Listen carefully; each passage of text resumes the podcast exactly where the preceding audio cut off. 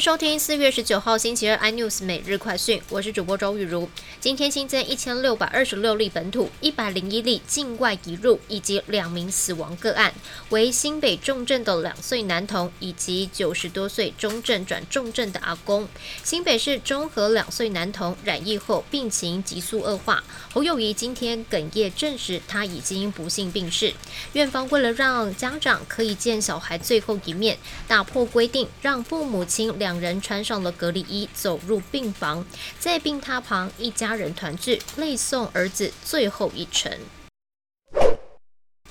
很多家长就担心，孩子无法打疫苗，是否会增加染疫的机会？有关采购辉瑞 BNT 儿童疫苗的四方协商问题，指挥官陈时中表示，BNT 合约部分谈判还有一些要讨论的内容，但也慢慢解决。合约共识已经达到了最后阶段，相信细节弄清楚之后就可以签约了。而美国实行了十四个月的口罩强制令，在佛罗里达州的联邦法官裁决违法之后，拜登政府官员表示，口罩强制令不再有效。美国各家的航空公司、美国铁路公司随即跟进，不再要求乘客必须要佩戴口罩。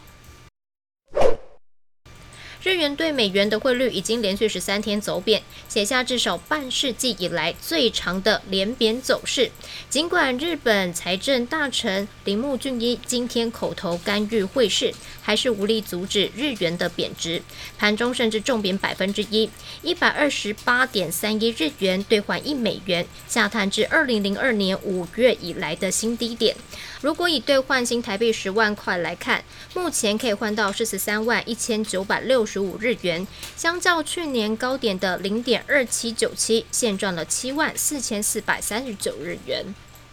更多新闻内容，请锁定有线电视四十八八十八 MOD 五零四三立财经台 iNews，或上 YouTube 搜寻三立 iNews。感谢台湾最大 Parkes 公司声浪技术支持。你也可以在 Google、Apple、Spotify、KKBox 收听最新的 iNews 每日快讯。